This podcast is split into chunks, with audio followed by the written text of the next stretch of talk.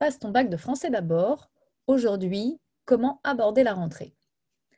Nous sommes le jeudi 2 septembre et c'est aujourd'hui la rentrée des classes pour euh, les primaires, les collégiens, les lycéens, euh, avec un début de cours souvent décalé à demain, voire à lundi.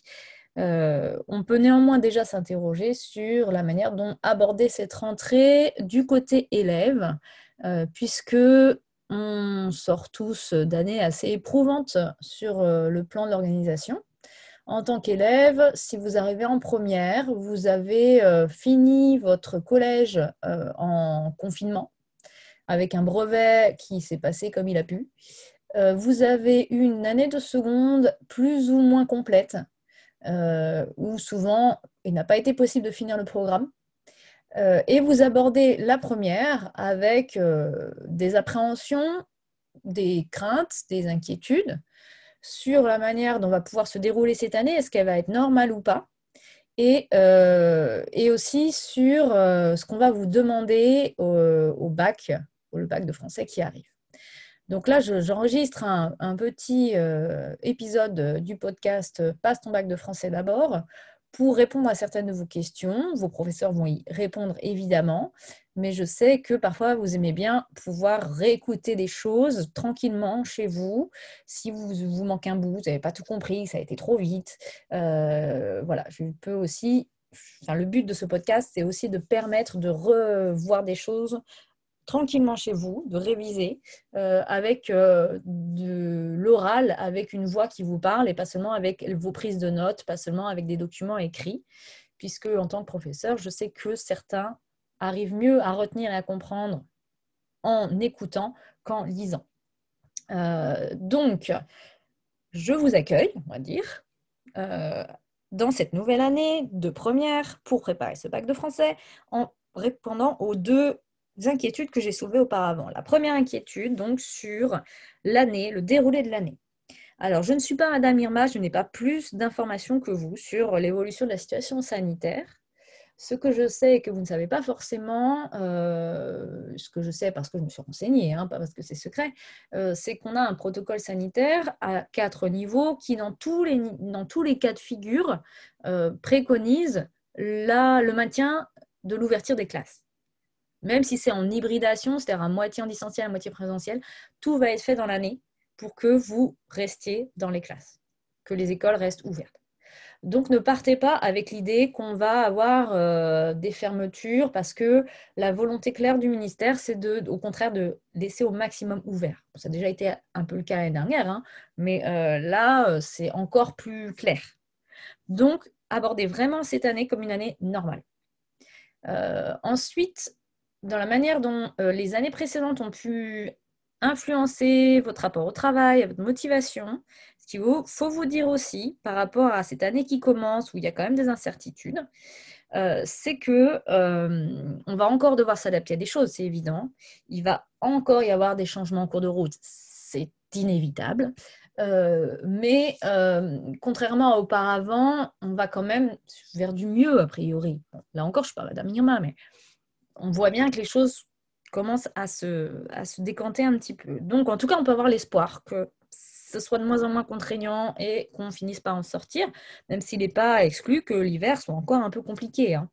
Euh, donc, euh, en termes de motivation et de travail, euh, ça va être dur de se mettre en route. Ça, je pense que élèves comme profs, on, se rejoint là-dessus parce que on a peur de s'investir pour rien on a peur euh, de faire euh, des efforts qui ne vont pas être récompensés. Euh, sachez que on en est tous là, on va dire. Hein, que pas seulement vous en tant qu'élève qui vous sentez un peu perdu en cette rentrée, c'est une rentrée particulière. Pour les profs aussi. Et nous, en face, on est des êtres humains. on a aussi peur de, s'investir pour rien, qu'il y ait des changements de programme, etc. Donc, on est dans le même bateau. Il faut vraiment que vous vous sentiez rassuré là-dessus, sur le fait que euh, vos difficultés sont aussi les nôtres et qu'on va essayer de les résoudre ensemble. Euh, après, au cas par cas, en fonction de vos professeurs. Euh, la deuxième chose, deuxième inquiétude, c'est celle sur le bac de français, comment il va se passer. Là encore, je ne peux pas vous dire, vous soutenir à 100% qu'on va le faire en présentiel, Mais sachez quand même, c'est la dernière session, alors qu'on était dans une situation moins bien contrôlée que maintenant, on l'a fait en présentiel, ce bac de français. Donc, je vois pas comment on pourrait revenir en arrière, sauf vraiment une explosion épidémique incroyable. Mais bon. donc, tout va être fait pour que ce soit de nouveau en présentiel. Ce bac de français, vous allez commencer dès maintenant. Et alors, les conseils que je vous donne maintenant pour ce bac de français. D'une part, et pour la rentrée en général, j'arrive à mon troisième point. Euh, d'une part, c'est bien avoir votre matériel, l'avoir le plus tôt possible. Euh, en tant que prof, on sait bien que les élèves qui n'achètent pas leur matériel, qui mettent trois semaines à avoir leur cahier, leurs livres, euh, à avoir leur agenda parfois, des crayons qui marchent, des feuilles, ce sont des élèves qu'il va falloir surveiller toute l'année et euh, dont le travail va être laborieux, c'est qu'à le dire, toute l'année. C'est-à-dire qu'il va falloir vraiment qu'on suive ces élèves-là pour savoir si le travail est fait, euh, s'il n'y a pas de baisse d'investissement, de, etc. Euh, donc ça a l'air de pas grand-chose, mais ne vous dites pas « Oh, je vais faire ça demain », ne procrastinez pas en d'autres mots, parce que si vous n'avez pas le matériel, c'est déjà vous n'êtes pas dans l'état d'esprit en fait. Et qu'il suffit d'acheter un cahier pour que déjà l'année commence un peu mieux parce que euh, vous, vous enlevez des handicaps en fait. Vous vous mettez des handicaps en n'ayant pas votre matériel. Euh, ça prend pas tant de temps que ça. Alors vos parents, ils ont plus ou moins le temps. Vous, maintenant, vous avez 16-17 ans, euh, peut-être 15 ans encore, mais dans tous les cas, vous êtes quand même assez grand. vous pouvez vous prendre en charge, vous pouvez aller acheter un cahier. Hein. donc, n'attendez pas que tout soit fait pour vous. Si jamais euh, vos parents n'ont pas le temps, bah, prenez les devants et puis allez, vous fournir euh, en livres, en cahiers, en, matériel. Et faites en sorte d'avoir tout le plus tôt possible. D'accord? Pour que, euh, pour que ensuite vous puissiez prendre le, train de la rentrée. Deuxième chose, toujours sur ces acquisitions, quand votre prof de français vous dit d'acheter les livres qu'il faut lire dans l'année, vous les achetez tout de suite ça semble évident, mais en fait, euh, nous, on vous court après pendant un mois pour être sûr que vous avez acheté tous les livres. Alors oui, vous allez tous à la librairie pour les commander, mais la librairie, elle a un peu l'habitude normalement. Donc, parfois, il y a un petit délai. Ça peut être une semaine, ça peut être deux semaines en pire des cas. Et je vous dis ça d'autant plus, euh, avec d'autant plus de certitude que j'ai été libraire. Donc je sais très bien comment se passent des commandes en librairie. Euh, et je sais très bien que les commandes scolaires sont des commandes particulières. Euh, et les libraires, ils font particulièrement attention parce qu'ils font des ventes en fait. Donc ils n'ont pas intérêt à perdre des ventes. donc ils vont tout faire pour honorer votre commande. Donc si vous avez une librairie pas loin de chez vous, vous y allez, vous dites ce que vous avez commandé, enfin ce que vous allez faire, ce que vous voulez acheter.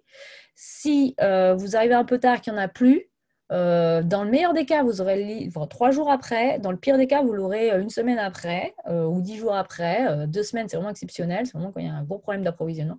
Donc, demandez s'il y a un délai au libraire de vous signer un petit mot et vous le présentez à votre prof et vous êtes tranquille. si vous commandez par Internet, c'est possible aussi, bien sûr. Ben là, gardez le mail pour montrer à votre prof que c'est commandé et que ça va arriver euh, Mais ne traînez pas vraiment là-dessus. Et l'autre conseil aussi, euh, et là, euh, c'est vraiment pour autant pour vous rendre service à vous que rendre service à vos professeurs, prenez bien l'édition, achetez bien l'édition qui est préconisée par votre prof, parce qu'après, vous allez galérer euh, dès qu'on va étudier un texte en cours, vous allez chercher la pagination. Si vous avez pris le, livre de votre grande sœur ou grand frère, de vos parents, ou de votre cousine ou votre cousin, euh, vous n'allez pas avoir les mêmes paginations. C'est-à-dire que quand on va vous dire on va page 30, vous, à la page 30, vous n'aurez pas le même texte. Donc, vous allez chercher, vous allez là-bas, vous allez dire Madame, j'ai pas le bon texte. Et donc, ça va ralentir le cours pendant qu'on va chercher la bonne page dans votre édition à vous. L'ensemble de la classe décroche, commence à bavarder, fait autre chose. Donc après, il faut remettre du calme dans la classe. Vous voyez un peu la perte de temps pour le prof et pour l'ensemble des élèves. Et ensuite, vous vous imaginez bien que vous n'allez pas être tout seul dans ce cas, qu'il va aussi y avoir d'autres camarades qui ont pris aussi l'édition de leur grand frère, leur grand sœur, leurs parents, leurs cousines, leur aïeul, grand, leur arrière-grand-parent. Et euh, on va se retrouver à faire ça 4-5 fois. On ne peut pas se permettre de perdre autant de temps à chaque cours, en fait. C'est vraiment du temps gâché. Donc, en général, les éditions qu'on vous préconise, elles sont pas chères. Euh, là, j'en ai une sous le nez, euh, juste la fin du monde. Euh, chez Étonnant Classique, il est à 6,90€. C'est pas fou quand même. vous prenez quatre éditions comme ça, parce que vous avez quatre livres à lire. 2,95€ pour l'âme de gouge chez Atier. vous allez vous en tirer peut-être au maximum pour 30 euros, mais vraiment grand maximum. Ça se trouve, vous en aurez pour 20 euros pour les 4 livres. Donc, je pense que c'est quand même un investissement que vous pouvez faire sur l'année, puisque vous divisez par 10, ça fait du 2 euros par mois ou max du 3 euros par mois. Quoi. Un café ou deux cafés. donc, voilà. je pense que ça, c'est une somme que vous réussissez à mettre dans d'autres trucs là, c'est quand même pour votre avenir. Ça vaut le, coup de, faire cet investissement-là. Euh, et dès le début. Euh, et puis, euh, l'autre conseil, c'est de commencer à lire les livres tout de suite. on va vous donner l'ordre dans lequel on va faire les chapitres, dès les premiers cours de français.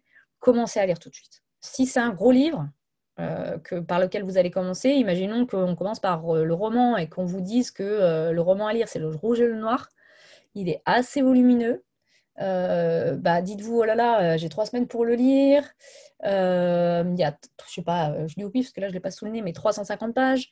Il faut que je lise environ, bah, du coup, 120 pages, 115 pages par semaine. Bon, bah, je m'y mets, quoi. Je commence maintenant. Et 115 pages par semaine, on va dire, ça va me faire du par jour, nanana, des jours. Faites-vous un, ce qu'on un rétro-planning. Euh, vous n'avez pas besoin de, d'avoir fait des RH ou du management pour ça. Hein. C'est juste, euh, vous vous dites, voilà, combien j'ai de jours avant le contrôle. Euh, et si vous n'avez pas une date de contrôle, vous vous donnez vous-même une date. Combien j'ai de jours avant les vacances de tout ça, pour le lire.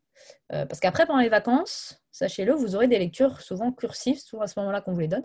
Ça veut dire que vous allez devoir lire un autre livre que celui qui est au programme pour compléter cette première lecture un livre que vous allez soit choisir dans une liste, soit que votre prof va vous imposer. Et généralement, ce livre-là, on vous conseille de lire dans les vacances. Donc, pendant la période scolaire, vous allez lire le livre qu'on étudie tous ensemble en entier en classe. Et pendant les vacances, souvent, vous allez lire le livre qui complète. Au bout de l'année, vous aurez lu huit livres et euh, vous devrez en choisir un à présenter au bac de français à l'oral dans la deuxième partie de votre oral. Euh, donc, je m'en tiens là pour les conseils de rentrée. Je, rentrerai dans le détail de l'épreuve euh, dans les jours suivants. Je ne vais pas faire un vocal trop long, c'est déjà assez long. Euh, et dans tous les cas, suivez ces conseils pour bien commencer l'année. Ayez votre matériel, achetez les livres et commencez à lire le premier livre dès que possible en, en planifiant votre lecture pour avoir fini dans des temps raisonnables. je vous souhaite à tous une bonne rentrée. Si vous avez des questions particulières, n'hésitez pas à les poster en commentaire, euh, soit sur Insta, soit sur euh, Twitter, soit sur Facebook. Euh, commentaires de parents ou d'élèves. et je vous dis à bientôt pour un nouvel épisode, cette fois-ci sur, sur la manière dont on va s'organiser l'année de français pour arriver à l'objectif bac.